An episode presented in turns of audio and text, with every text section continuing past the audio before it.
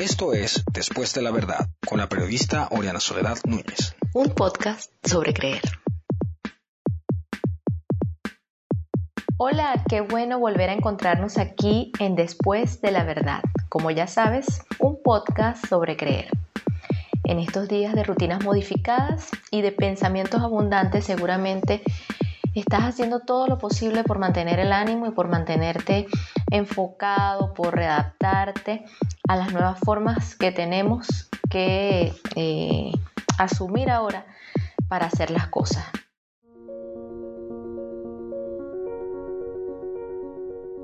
Y bueno, ¿qué hacemos por estos días con los sueños que teníamos para este año?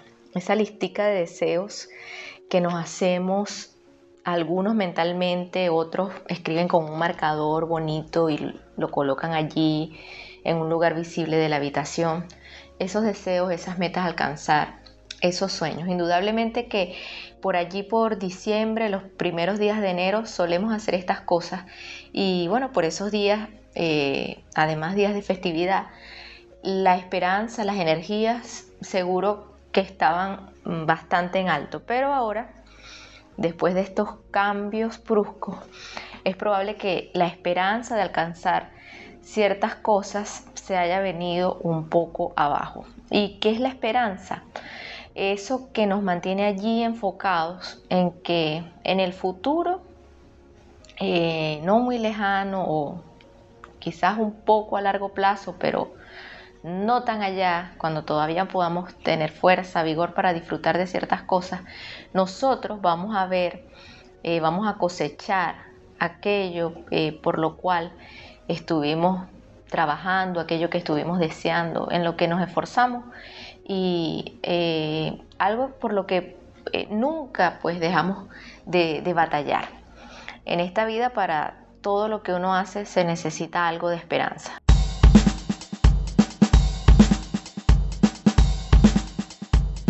Hablar acerca de la esperanza, he tomado como punto de partida un proyecto fotográfico titulado Mapa de Sueños Latinoamericanos.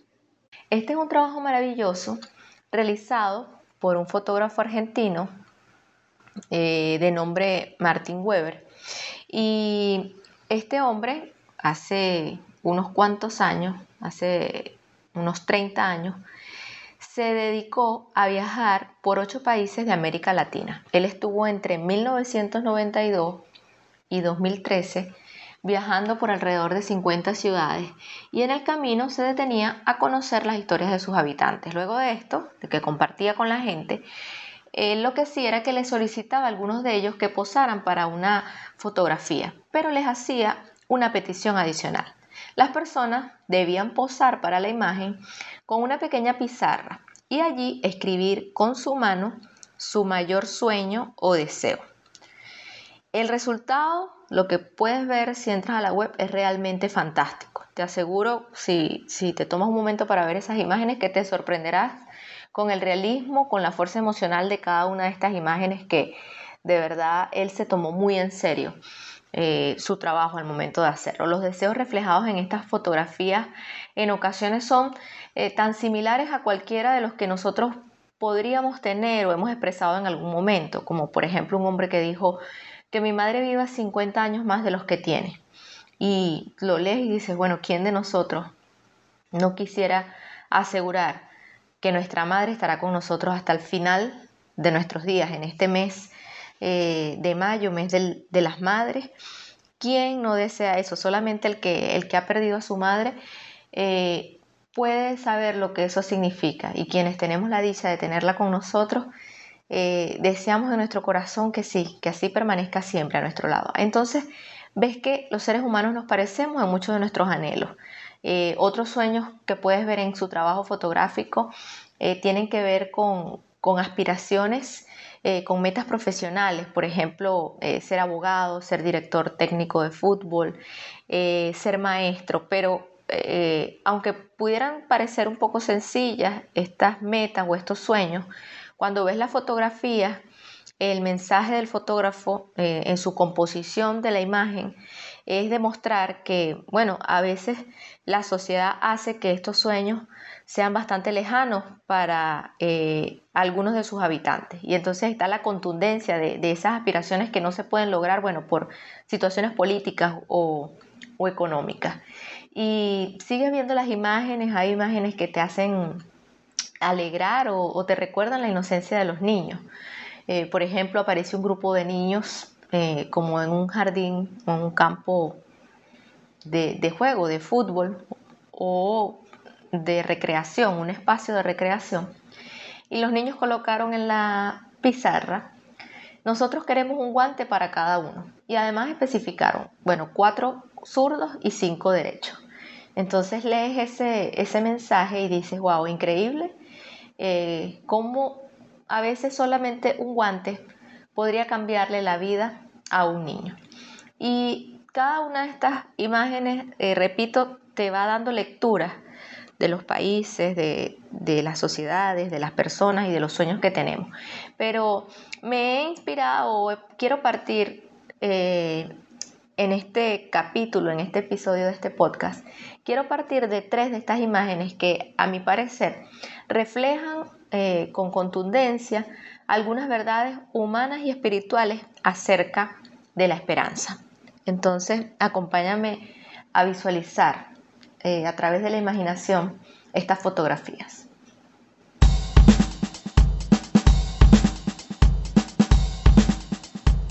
La primera fotografía que quiero compartirte del trabajo fotográfico de Martin Weber, ese mapa de sueños latinoamericanos, se titula así, Mi sueño es morirme. Esta es la frase con la que un adolescente de Medellín, Colombia, posó ante la cámara. Este chico llamado Cristian, eh, lo que el fotógrafo conoció de él es que este muchacho iba todos los días para la escuela, pero no para estudiar, sino para comer.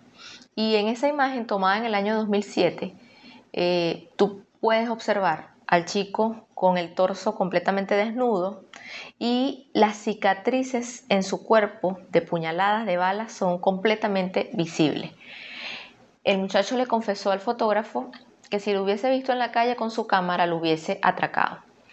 Lo triste de esta historia, de esta imagen, es que meses más tarde encuentran a este adolescente muerto por heridas de bala a la orilla de un río.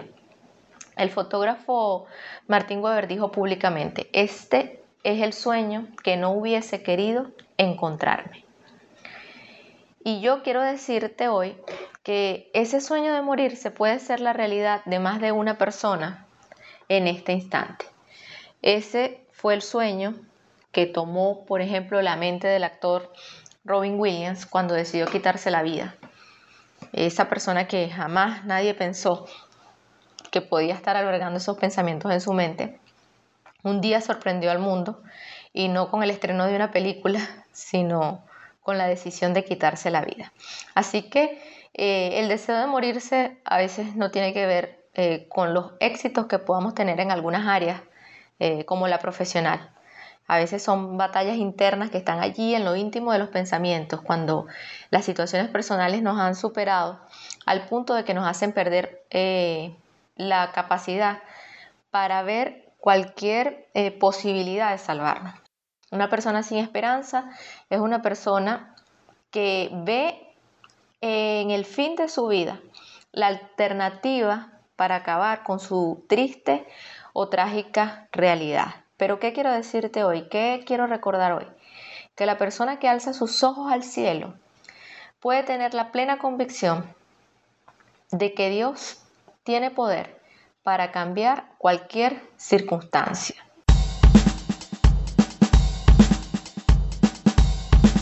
La segunda fotografía que quiero compartir es la imagen de un niño cubano en el año 1999 eh, que aparece vestido de corbata, de traje, Detrás de él al fondo hay un vestido blanco en un gancho eh, de lo que parece ser la celebración de una boda o algo por el estilo.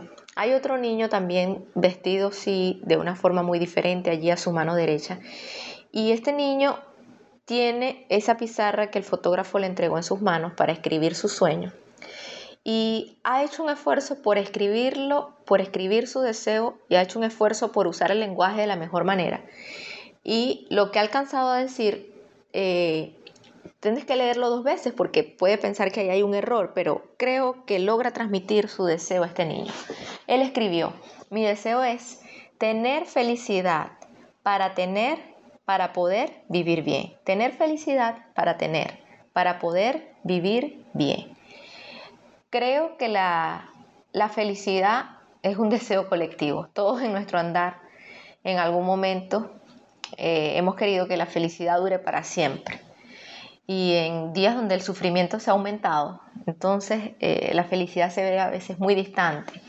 Eh, cuando vemos lo injusto repitiéndose ante nuestros ojos sin cesar, es difícil mantener esa felicidad. ¿Qué es injusto? Bueno, es injusto que los ancianos mueran en soledad sin poder despedirse de sus seres queridos. Es injusto que haya venezolanos atrapados en otro país sin poder trabajar, sin poder retornar a Venezuela. Es injusto que eh, haya dinámicas económicas, políticas, sociales que creen desigualdades y que hagan el acceso a la salud, a la educación tan diferente para unos y para otros.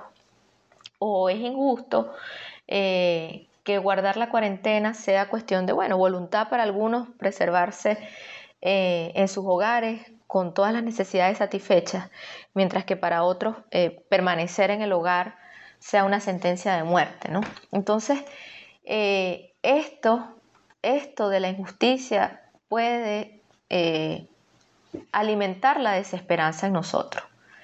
Entonces, este, la felicidad parece estar más cerca de unos que de otros cuando la vemos en términos de cosas por alcanzar. Este fotógrafo Martín Weber escribe en ese libro, eh, a partir de su experiencia, él concluye y dice, nuestro destino solo puede cambiar si nos permitimos imaginar un, uno, es decir, un destino diferente del que nos ha sido dado. Y yo quiero agregar a esto que hay situaciones donde ese destino es casi imposible de imaginar. Cuando ese destino sea imposible de imaginar, cuando ese sueño sea imposible de creer que aún se puede cumplir, necesitamos creer que Dios nos los puede dar.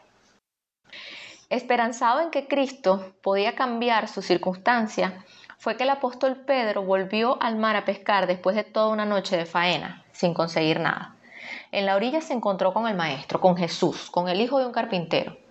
Y el maestro le dice a este pescador experimentado, Pedro, ve al mar e inténtalo de nuevo. Pedro, que no podía imaginar cómo esto era posible, porque bueno, ¿cómo se lo puede imaginar?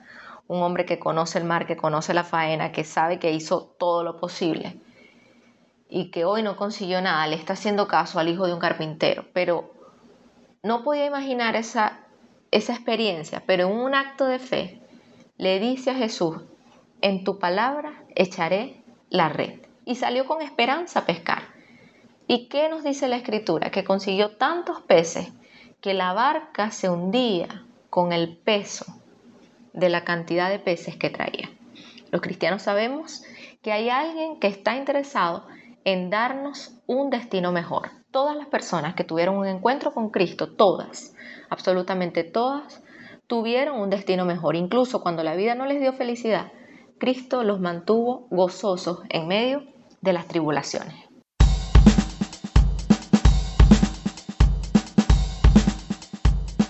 Imagen que quiero destacar en esta reflexión es una imagen tomada, una fotografía tomada en Perú, en el Cusco, donde aparecen cuatro amigos. Están sentados en un bar, están de traje y corbata, están alegres, sonrientes, están alineados uno al lado del otro. Y los cuatro han escrito su sueño en esa pequeña pizarra. Los dos primeros colocaron, mi deseo es ganar la tinca, es decir, la Lotería del Perú. El cuarto escribió paz y justicia para el mundo, eso es todo lo que deseo.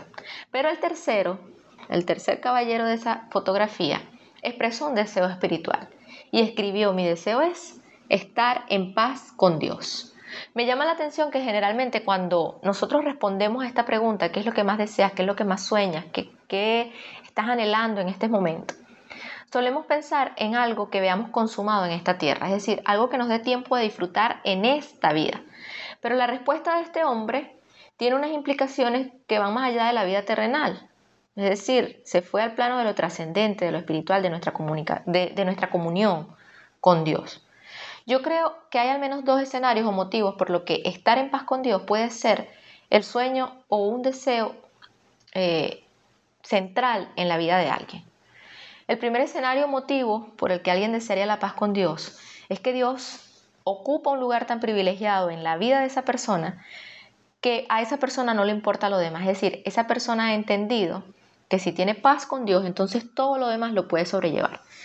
Eh, nosotros solemos decir, y creo que a partir de este año 2020 lo vamos a decir más aún, mientras tengamos salud, lo demás no importa, mientras haya salud, lo demás se puede alcanzar. Eh, pero hay algo más importante que la salud física y es la paz con Dios. ¿Por qué? Porque cuando tenemos paz con Dios, el alma del hombre está reposada. La falta de salud física puede llevarse nuestro cuerpo, pero la enemistad con Dios nos quitará la vida espiritual, nos quitará el derecho a gozar de vida eterna en la presencia de nuestro Creador. El segundo motivo por el que alguien anhelaría estar en paz con Dios, creo yo, es porque siente que esa paz es algo que no tiene, es algo que ha perdido. Una persona que no se siente en paz con Dios es alguien a quien su conciencia le demanda, le señala, le acusa por una acción cometida, esa ley moral dejada por Dios en los seres humanos nos dice claramente que algo está mal, que algo en nuestra acción estuvo mal. Entonces, esta persona lleva una culpa, un pesar por esas acciones cometidas y no se siente acepta delante de Dios. El privilegio de estar en paz con Dios, quiero que sepas que lo perdimos todos en el huerto del Edén. Y la palabra de Dios dice que por cuanto todos pecamos, estamos destituidos de la gloria de Dios. Hay una expresión de nuestro Señor Jesucristo, que es por todos repetido. Bueno, el que esté libre de pecado, que tire la primera piedra. ¿Cuántos de nosotros, al momento de ver que alguien está siendo juzgado por una acción, no salimos en defensa y decimos el que esté libre de pecado, que tire la primera piedra? O a veces salimos en nuestra propia defensa, expresando eh, estas palabras del maestro. Pero olvidamos cómo despide el maestro a esta mujer encontrada en el acto del adulterio. El maestro le dice, vete y no peques más. Es decir, el maestro ese día, esa mujer encontró la paz, hizo la paz con Dios al arrepentirse de su acción, pero el Señor le recordó y le dijo, vete y no vuelvas a pecar, es decir, vete y no vuelvas a perder esa paz. Hay buenas noticias para el que desea estar en paz con Dios. La gente necesita saber en la cruz del Calvario nuestros pecados fueron perdonados. El sacrificio de Cristo en la cruz ganó esa paz para ti y para mí.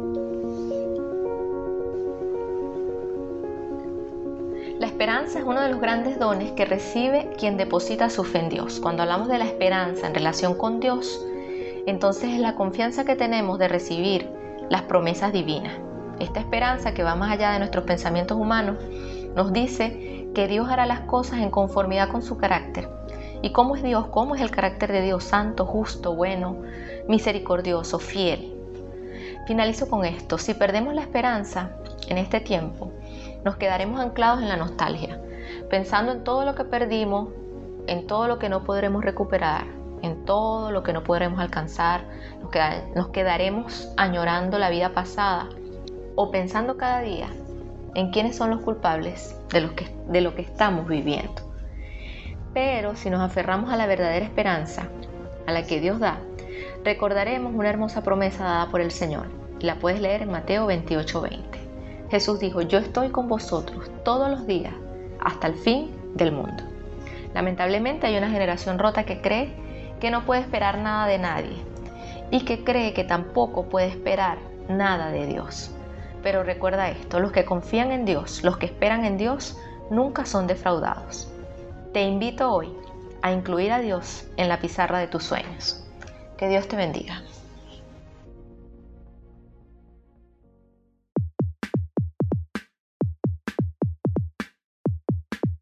Gracias por escuchar Después de la Verdad. Recuerda, cada sábado a las 8 de la mañana estaré compartiendo un nuevo capítulo de este podcast. No olvides compartirme tus impresiones a través de Instagram. Que tengas un feliz día.